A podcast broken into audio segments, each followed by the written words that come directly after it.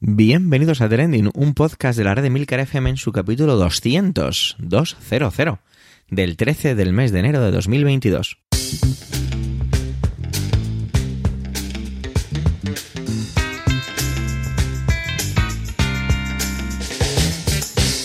Trending es un podcast sobre lo que pasa, sobre lo que ocurre, sobre noticias que pueblan las redes sociales, todo ello con opinión y siempre con ánimo de compartir.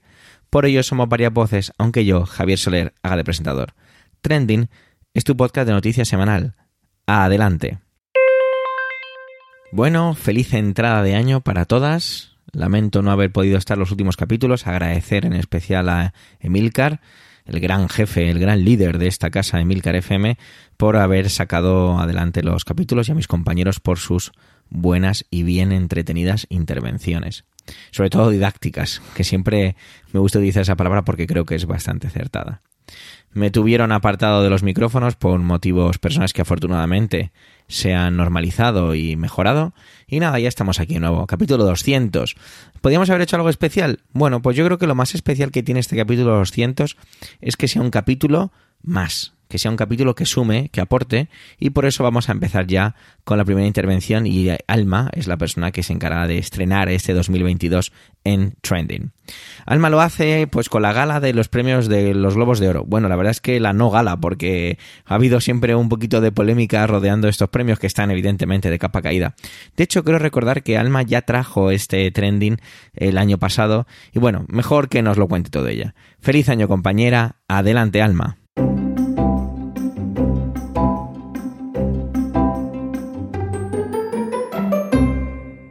Toda la audiencia trending.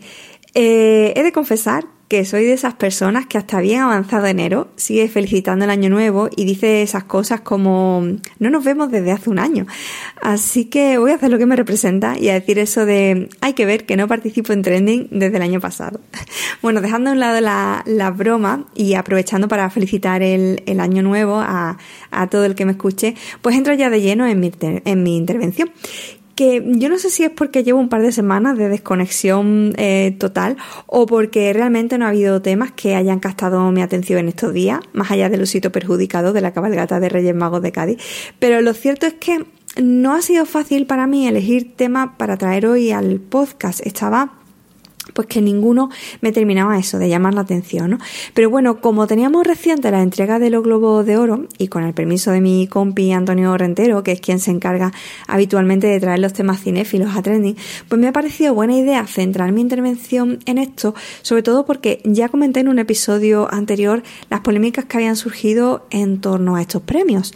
Bueno, pues como decía, el pasado fin de semana tuvo lugar la entrega de premios de los Globos de Oro, algo que pues tradicionalmente ocurre más o menos en estas fechas cada año, ¿no? Era una gala considerada por todos como la antesala de los Oscars, no solo por el momento en el que se celebran, ¿no? que es aproximadamente mes y medio, dos meses antes de los Oscars, sino porque también gran parte de quienes recibían eh, un Globo de Oro pues conseguían posteriormente el Oscar en su categoría. Pero el pasado año fueron varios los escándalos que saltaron en torno a los premios, a estos premios. Por un lado, algunos reportajes revelaron prácticas corruptas de algunos miembros de la Asociación de la Prensa Extranjera de Hollywood, que es la entidad encargada de organizar estos galardones. También hubo acusaciones de racismo y de machismo por la falta de diversidad de la propia organización, ya que de sus aproximadamente 90 miembros, la mayoría son hombres blancos y claro, pues como consecuencia estos otorgaban premios pues con un criterio un poco diverso. La polémica fue tal que en mayo de 2021 la NBC, el canal que ininterrumpidamente venía produciendo y retransmitiendo la gala desde el año 1996, anunció que no emitiría por televisión la gala de este 2022. Después llegó el anuncio de que los premios ni siquiera tendrían una ceremonia presencial, pues con su presentador, su alfombra roja, su público invitado. Y el resultado ha sido pues que hemos tenido unos premios con un impacto mínimo. De hecho, muchos de los galardonados ni siquiera hicieron mención al premio recibido en sus cuentas personales de redes sociales. Desde que el pasado año estallaran los escándalos en torno a estos premios, pues múltiples asociaciones y gran parte de la opinión pública en general empezaron a pedir cambios a la HFPA, que es como se conoce a esta asociación por sus siglas en inglés. De hecho, pues la asociación aseguró que sí, que cambiaría cosas tanto a nivel estructural como en cuanto al, premio, ¿no? A los contenidos y, a quienes se los, a los propios criterios, ¿no? A quienes se los otorgaban. Y hay quien ve precisamente reflejado mm, pues algunos de estos cambios en, el palmarés del pasado domingo, ¿no? Pues porque ha habido premios que se sacan, se salen un poco de lo que es habitual para, para esta asociación. Por ejemplo, el actor coreano Jong Soo-woo creo que se pronuncia así, eh, de El juego del calamar, pues consiguió el Globo de Oro a Mejor Actor de Reparto de una serie. La directora Jane Campion eh, se ha llevado el premio a Mejor Dirección por su película El Poder del Perro. Y Micaela Jaé Rodríguez, de la serie Pose, o Pose, se convierte en la primera mujer trans en ganar un Globo de Oro, pues al recibir el premio en la categoría de Mejor Actriz de Drama en una serie. Hay quien ve en esta apertura también una diversidad forzada, ¿no? Sobre todo más de cara a la galería pues que algo mm, real o auténtico. Así que, pues como vemos este año, tampoco los Globos de Oro se han librado de las críticas. Pero bueno, más allá de la falta de diversidad de la HFPA, y de sus premios, algo que es evidente, y de las supuestas actividades corruptas de algunos de sus miembros, eso lo dejamos ahí a un lado. La pérdida de relevancia de estos premios, bueno, no solo de los Globos de Oro, sino en general de los galardones que otorgan la crítica, puede estar relacionada más bien pues, con un cambio de ciclo y de los hábitos de, de consumo. Esto es precisamente lo que explican en un reportaje de Shataka publicado el pasado lunes y que dejo enlazado en las notas del programa. En el artículo que firma John Tons se explica algunas de las claves de por qué a día de hoy este tipo de premios pues, tienen menos repercusión que antaño. Apunta el periodista sobre todo a, a, cómo han cambiado los gustos del espectador medio y cómo éste se ha ido distanciando cada vez más del de la crítica especializada. Algo pues, que puede verse, por ejemplo, en portales como Rotten Tomatoes, ¿no? donde las películas más valoradas por, por los espectadores pues poco tienen que ver con las más premiadas. Este portal es un ejemplo de, además de los múltiples eh, medios y vías pues para conocer la valoración de un film que tenemos pues a día de hoy, ¿no? Eh, mientras que hace unas décadas solo teníamos las críticas especializadas que publicaban los medios de comunicación o el número de galardones que recibían las cintas en premio, pues como los Globos de Oro, que hay que recordar, están otorgados pues o por periodistas especializados o por miembros de la industria cinematográfica. Además, no sé si a ti también te pasa, pero yo, por ejemplo, tengo eh, en algunas redes sociales, ¿no? como en Twitter, pues a personas que pueden ser periodistas o, pueden ser simplemente aficionados, pues que tienen, que he comprobado que tienen unos gustos similares a los míos y cuando veo que ve una película o una serie y lo recomienda, pues ya sé más o menos que quizá eh, puede estar en la línea de, que me guste o no, ¿no? Y, me fío de ese, de ese criterio más pues que de un periodista especializado, pues mm, que a lo mejor no, no conozco, ¿no? Otra cosa que apunta John Tons es a la cuestión precisamente de la diversidad como otro de los talones de Aquiles de, los premios en general, ¿no? Ya que mientras que la sociedad es cada vez más diversa, como así lo reflejan muchos productos culturales, pues los premios mm, no van eh, evolucionando a la misma rapidez que, la sociedad, ¿no? De forma que al final el espectador pues se siente poco representado. Y eso es precisamente lo que se le ha echado en cara a los globos de oro pues estos últimos años. El artículo da algunas claves más, pero como digo, pues lo dejo enlazado en las notas del, programa para quien quiera echarle un ojo, porque yo además ya casi me quedo sin tiempo. Así que solo me queda despedirme y aprovechar pues, para pasarle el relevo al resto de mis compis para que continúen el programa. Que a mí ya sabes que me escucha la próxima semana.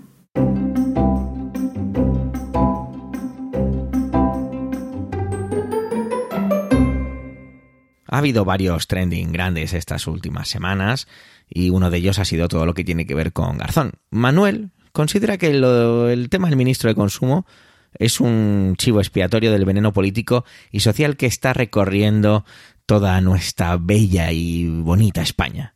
Vamos a ver desde qué punto lo analiza porque estoy seguro que va a ser muy interesante. Feliz año compañero. Adelante, Manuel.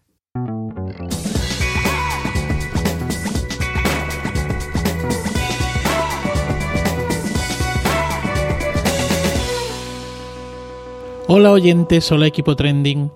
No es que el señor Alberto Garzón sea santo de mi devoción, como tampoco lo es su ministerio, que veo más como una especie de peaje a Podemos y de Podemos a Izquierda Unida en los pactos de gobierno de las últimas elecciones que como algo, pues no sé, tangible.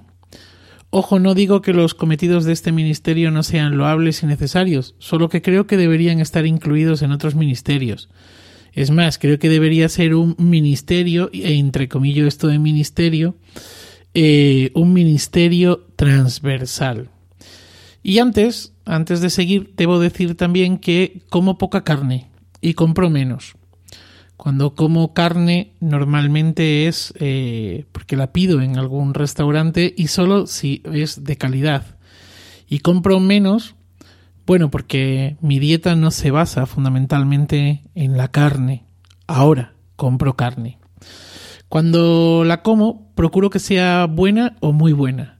No compro nunca carne envasada ni en grandes o medianas superficies, se la compro a un carnicero de confianza y de toda la vida, las menos de las veces, y mi dinero me cuesta, ¿eh? Y también suelo surtirme de carne cada vez que estoy en mi tierra natal, Extremadura, y más concretamente en mi pueblo, Arroyo de la Luz, a escasos 20 kilómetros de Cáceres. En realidad es mi padre, el abuelo de la familia, quien compra la carne para nosotros. Se trata de carne de, de cerdos, corderos, pollos, conejos, vacas, nacidos, nacidas y criados, criadas en la zona, por ganaderos que practican una ganadería extensiva y de calidad. De hecho, algunos de estos ganaderos son amigos de la infancia con los que jugaba pues al balón en el pozo del tío Perico o en la dehesa de mi pueblo. Son ganaderos que respetan los tiempos, lo que les supone además ganar menos y ser menos competitivos, pero que saben de qué va esto.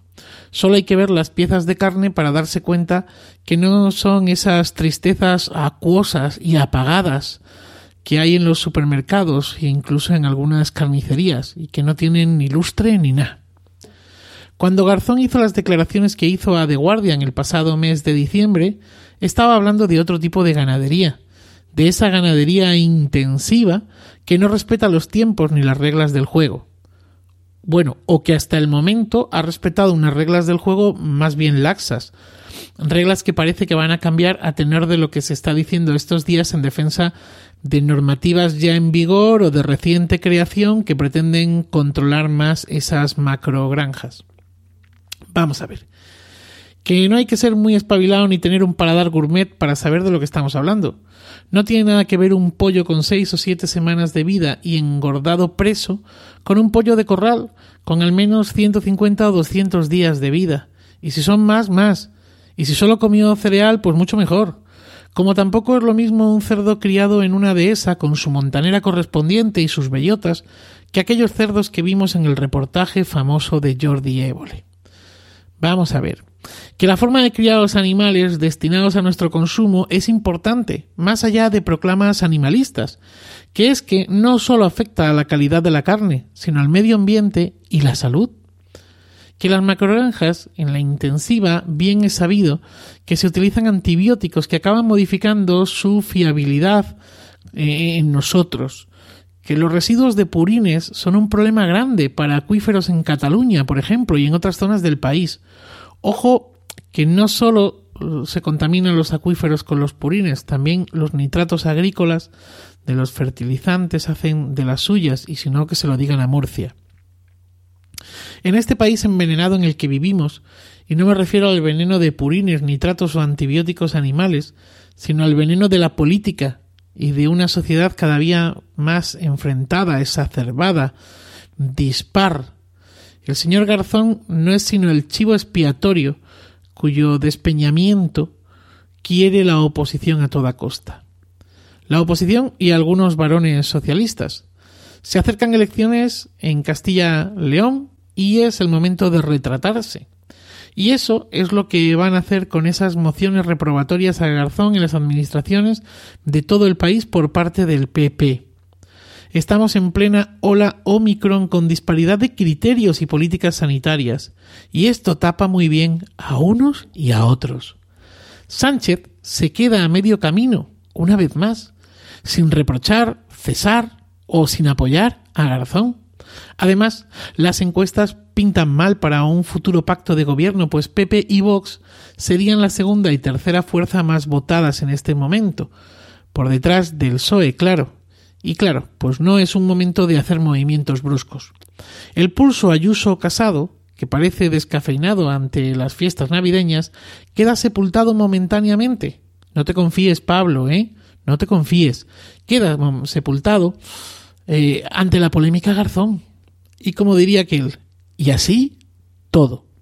Siento una profunda pena por Garzón, quien sinceramente creo que es un corredor de fondo y con estilo, al que le han puesto o se ha dejado poner en la prueba equivocada. Le ha tocado el salto de vallas.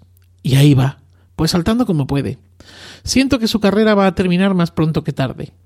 Fruto de la descalificación y la hazaña del resto, más que por méritos propios o capacidades de los adversarios. Y mientras tanto, algunos comerán jamón de raza ibérica mientras suena el himno patrio, y otros entretendrán el pan con chopet. Porque esa es otra cosa. Pero si acaso de esto hablaré otro día. Feliz día y feliz vida.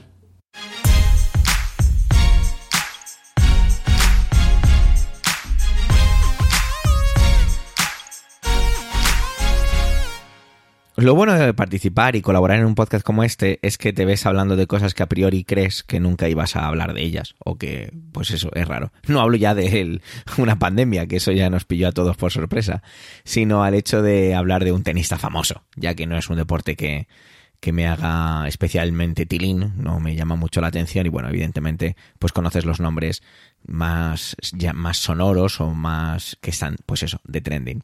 En este caso evidentemente estoy hablando de Djokovic y eh, todo el mundo sabe todo lo que está pasando y me gustaría verlo desde un punto de vista de la, de la influencia, del ejemplo que, que esto produce. No sé si, si eres nuevo o nueva llegando a este podcast, pero yo soy maestro de educación infantil y una de las cosas que siempre me pasan cuando veo noticias de este estilo tienen que ver con la influencia que eso genera pues un poco en la educación en general y en pues eso, la influencia que esto produce en los jóvenes o no tan jóvenes. Esa superioridad moral o esa eh, creerse por encima de los demás o que las normas son para otros. Y voy a partir un poco, y quizás sea un poco como melodramático o de excesivamente duro, diciendo que, bueno, realmente todo esto lo sabemos, ¿no? Tu oyente de al otro lado de este micrófono, eh, sabes perfectamente que hay, un, que hay un submundo que hace un poco lo que le da la gana. Y lo sabemos todos, está ahí. Vamos a hacer un ejemplo muy paralelo con otro trending que tiene que ver con eh, la publicación que hizo Gerard Piqué, jugador del Fútbol Club Barcelona, de su nómina. Bueno, perdón, su nómina que es el 50% que tiene pactado con el Barça y hablamos de más de 2 millones de euros. Todos sabemos lo que cobran los futbolistas porque eso es una cosa que aparece ahí. Digo a los futbolistas, digo eh, jugadores de NBA, digo lo que sea.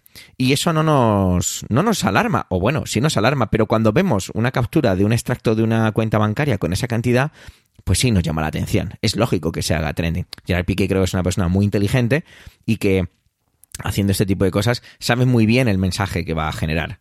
Pero bueno, volvamos a Djokovic. Lo que quiero decir es esa influencia. Yo fui entrenador de fútbol durante un tiempo, de muy, muy, muy corto, un par de cursos, y de niños pequeños, ¿vale? Llevaba niños de 6, 7 años, y me asombraba mucho comprobar, yo no era gran seguidor de fútbol, pero bueno, me gustaba y sobre todo me gustaba que mis niños se, se lo pasaran bien y se divirtieran.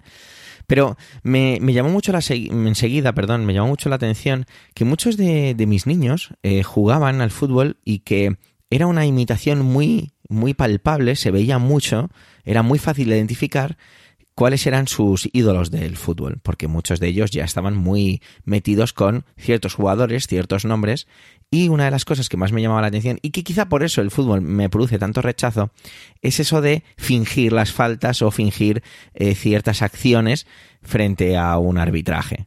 Eso me llamaba mucho la atención y me cabreaba muchísimo. Es más, de hecho, tuve incluso casi un enfrentamiento con un, con un padre sobre esto, porque no iba conmigo y no permitía jugar a un jugador, a alguno de mis alumnos, porque eran alumnos, no eran solo jugadores, que hiciera algo parecido. ¿Qué quiero decir con esto? Y es todas esas cosas malas que, que tienen la gente que es influyente influencer, dicho de manera moderna, o que tiene esa, ese ejemplo sobre los demás. En este caso, Djokovic está generando un ejemplo sobre que una persona, por el hecho de tener su posición, que se cree capaz de poder romper ciertas normas y de poder hacer un poco lo que le dé la gana. Mentir a la hora de entrar en un país es algo bastante grave, muy, muy grave.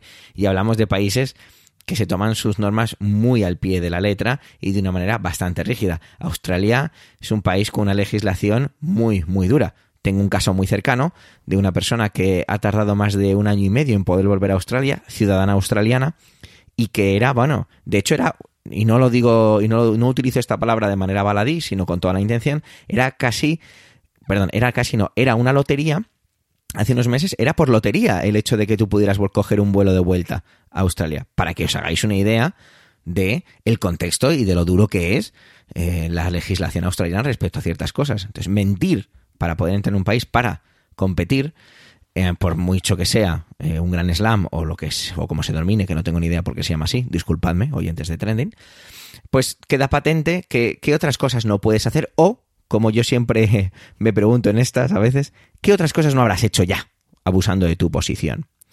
Y todo esto me preocupa mucho y me hace, me hace verlo todo desde un punto de vista, pues francamente triste y doloroso, porque al final los niños eh, son muy fácilmente influenciables y manipulables y todo esto lo ven y lo intentan copiar porque creen que es el camino correcto porque lo hacen de alguien que admiran.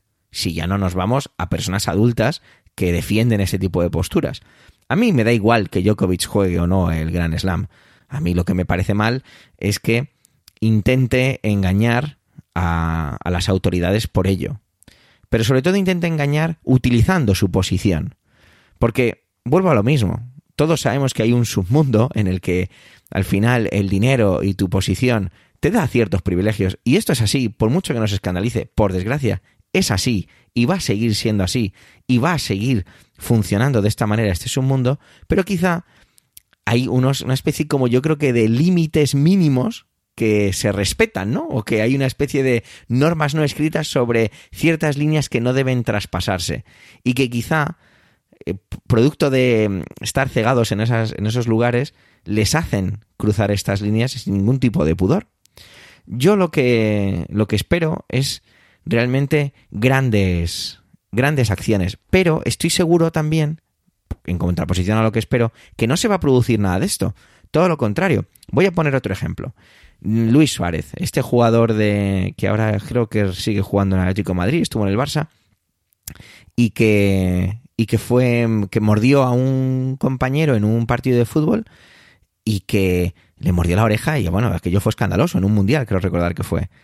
Yo, bueno, es mi opinión, pero claro, es mi opinión aquí sentado frente a un micrófono, que una persona así, en un marco como este, una competición internacional, que intenta, y digo intenta, porque es mentira, o que utiliza los valores para vender cierto tipo de, de imagen, esta persona a lo mejor, y no es que tenga nada en contra de ella, ni muchísimo menos, ¿eh? que no la conozco, me da igual a lo mejor esta persona pues no debería no, no podía haber vuelto a coger un balón de fútbol de manera profesional. Así, directamente, tajantemente.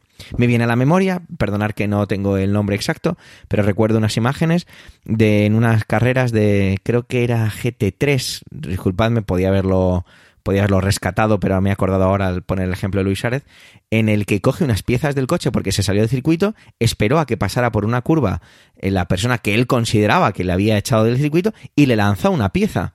Con lo que, con lo que ello puede suponer. Estamos hablando de un circuito de velocidad en la que las cosas pueden ser muy peligrosas y lanzar algo así podría haber matado a esa persona, a las personas que vienen detrás, él mismo por exponerse en un circuito. Pues esa persona debería estar inhabilitada de por vida.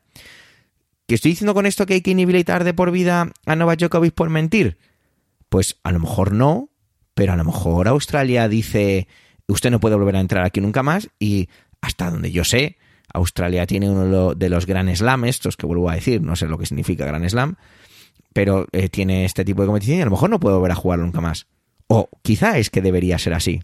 Pero por desgracia el mundo no funciona de esta forma. Una cosa es lo que creemos que debería ser el mundo o que creemos que deberían ser las consecuencias que deberíamos que deberían tener las personas por no actuar acorde a las normas o que en otros casos si se aplican de esta forma y que si tú mientes a la hora de entrar o yo me atrevo a mentir en un formulario de entrada en un país como Australia, me enfrento incluso hasta posibles penas de, cárcel, pues no va a tener este tipo de, consecuencias de ninguna clase. Pero no nos podemos asombrar, y ese es el problema, que no nos podemos asombrar. Realmente lo bueno sería que nos pudiéramos asombrar y que existieran reales consecuencias sobre todo esto. Estoy convencido que lo de Novak Djokovic va a ser como otros muchos trending que traemos aquí al podcast, que se diluirá, aparece, se dejará ahí y ya está.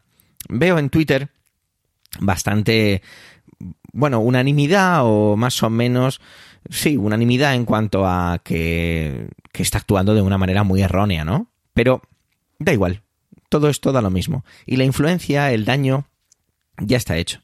Y aquí me salta otra pregunta. Disculpadme porque sé que está quedando intervención un poquito más larga de lo habitual. Y la pregunta que me hago es, estas personas, sin querer serlo, no lo sé si lo quieren ser, son eso, una influencia, un ejemplo, y tienen la responsabilidad. Y lanzo la pregunta no de manera irónica, la lanzo de manera real. ¿Tienen esa responsabilidad? ¿Son ellos responsables? ¿Va unido con todo esto? Es decir, ¿debería existir algún tipo de reglamento? Eh, no sé si a nivel de cada disciplina deportiva o de cada disciplina tecnológica o de cada disciplina de lo que sea que regule cómo ciertas personas que adquieren cierto poder de influencia tienen que tener una actuación o una serie de códigos de conducta acorde a unos cánones preestablecidos quizá para muchos de las personas que estáis escuchando esto sea algo así como, como una manipulación absoluta o como que estas personas se convierten en, en subproductos controlados. No sé, quizá no lo esté expresando correctamente, pero quizá o simplemente hacerles entender de una manera muy real la influencia real que tienen y, la, y el daño que pueden llegar a hacer. La otra pregunta que sería si esto les importa o no les importa porque quizá no les importe. Quizá Djokovic lo único que le importa realmente es simplemente jugar al tenis.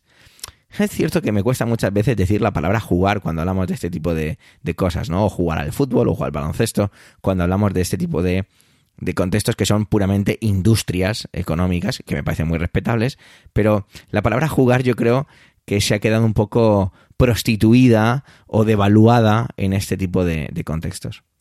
Realmente esta intervención ha sido un poco casi a corazón no abierto, pero sí a la preocupación no tanto de que Djokovic sea o no un imbécil, o un mentiroso, o un manipulador, o una persona egoísta, sino todo lo que todo el daño que ya ha hecho o influyendo a personas que quizás sean pues fácilmente manipulables o simplemente que admiran tanto a una persona a la que le pueden llegar a perdonar cualquier cosa. Gracias por vuestro tiempo. Y la verdad es que lo digo siempre leído, pero lo digo de verdad. Muchas gracias por elegir este pequeño podcast para sumar un poco a vuestro día a día, a vuestra semana a semana, un poco de, no sé, nuestra manera de entender y de ver el mundo y de ver los trending que nos rodeas, que nos rodean, perdón. Gracias por querer escucharnos en este capítulo ducentésimo esta palabra me va a dar muchos problemas este año. Tenéis nuestra cuenta de Twitter, arroba trendingpod, por si queréis dejarnos algún comentario. Un saludo y hasta la semana que viene, aquí en Trending.